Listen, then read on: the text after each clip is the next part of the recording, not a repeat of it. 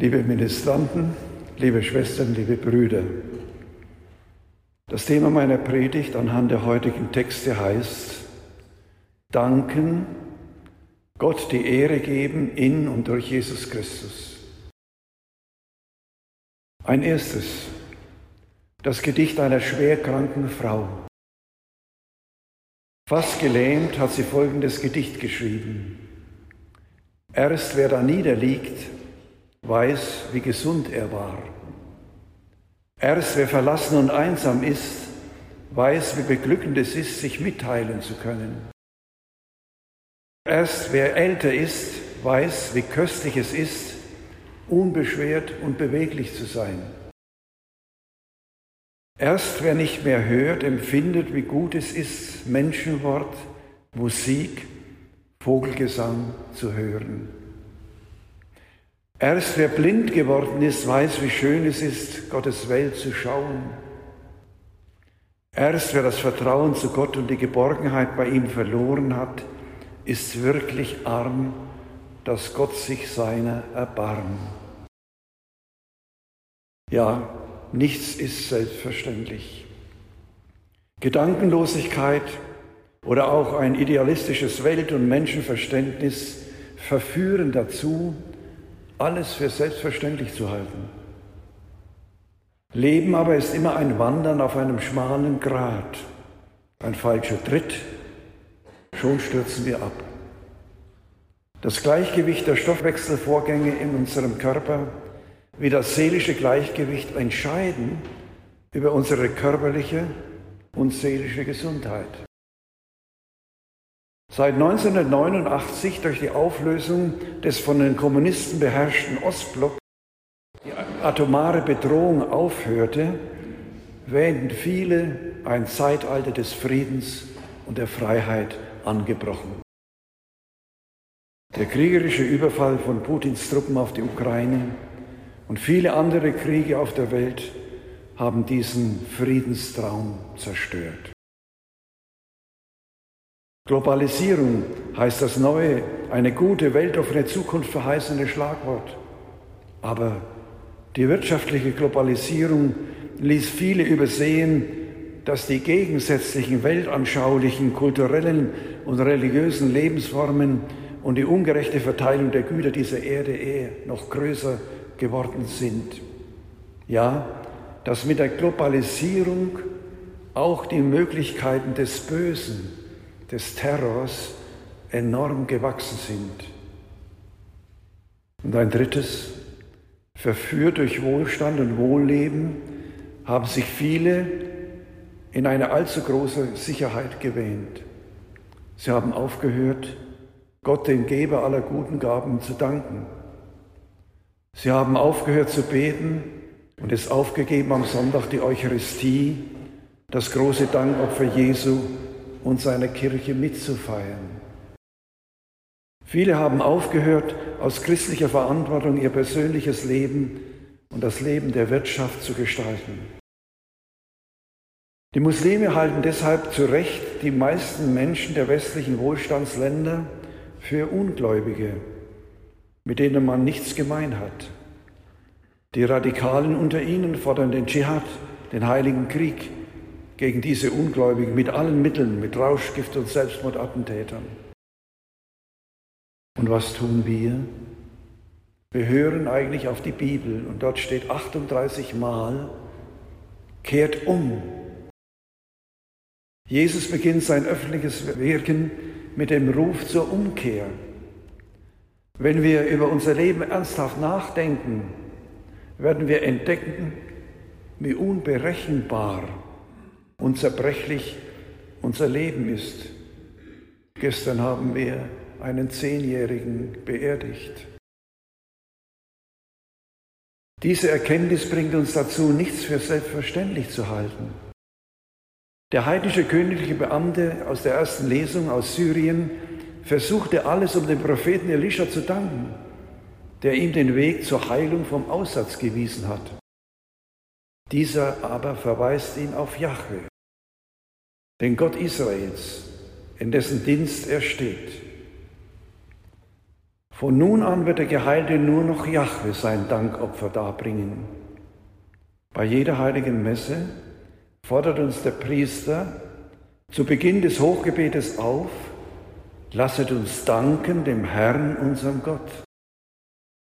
Und wir antworten, das ist würdig und recht. Ja, das ist würdig und recht. Danken für jede gute Gabe erhält nämlich das Wissen in uns lebendig, wie sehr wir Beschenkte sind. Damit bin ich beim dritten Punkt der Predigt. Gott danken für Jesus heilendes Handeln. Im heutigen Evangelium erleben wir zehn Menschen, die ganz elend dran sind, ausgeschlossen von allem, was das Leben menschenwürdig macht. Der Aussatz zerstört nicht nur ihre Körper, sondern schließt sie wegen der Ansteckungsgefahr aus der Gemeinschaft der Mitmenschen aus. Vielleicht können wir ein wenig nachempfinden, gerade nach der Pandemie, mit welcher Verzweiflung sie zu Jesus um Hilfe schreien. Meister, hab Erbarmen mit uns. Was tut Jesus? Er schickt sie zu der damaligen Gesundheitsbehörde, die ihre Heilung feststellen und sie wieder in die menschliche Gemeinschaft aufnehmen soll. Und auf dem Weg dorthin geschieht das Wunder, die Heilung. Wir verstehen, dass sie es eilig haben, die Heilung bestätigt zu bekommen.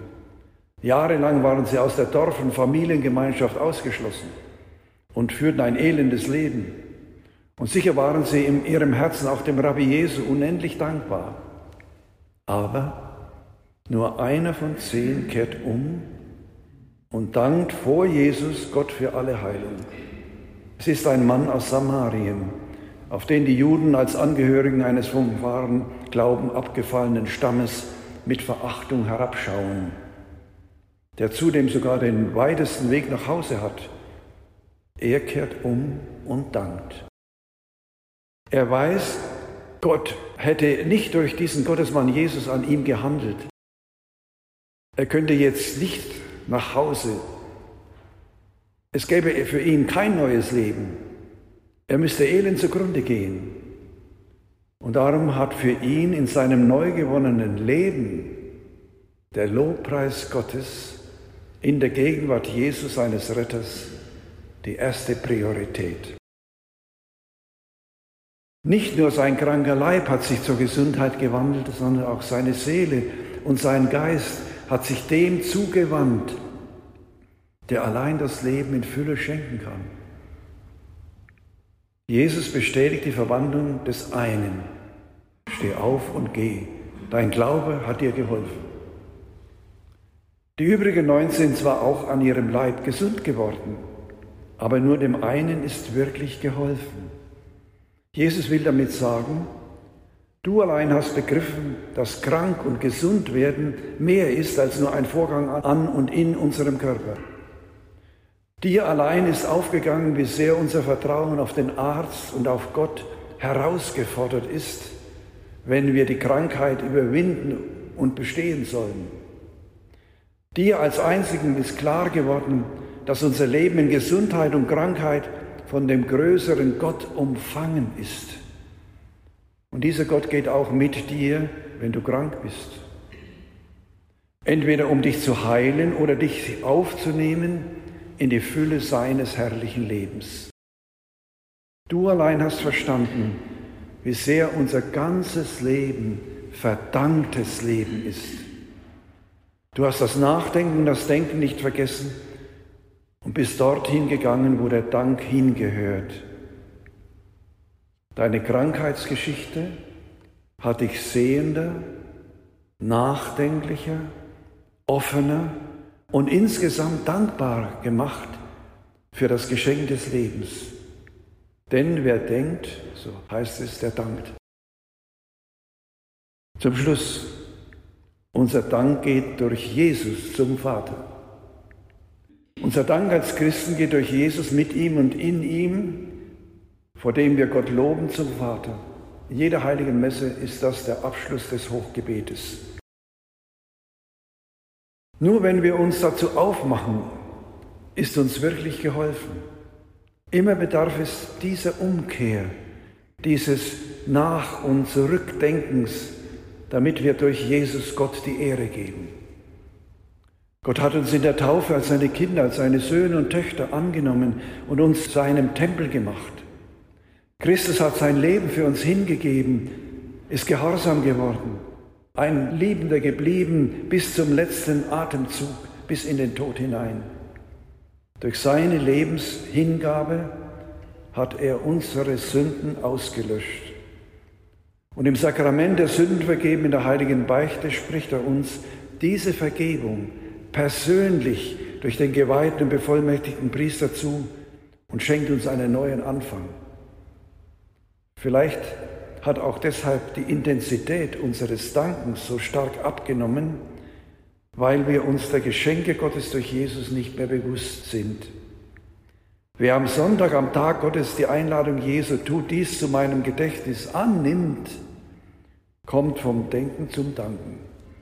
Schön, dass ein Viertel der Kirchenbesucher heute Ministranten sind und sie den Platz ganz vorne, die Polposition einnehmen. Damals und heute Gott danken.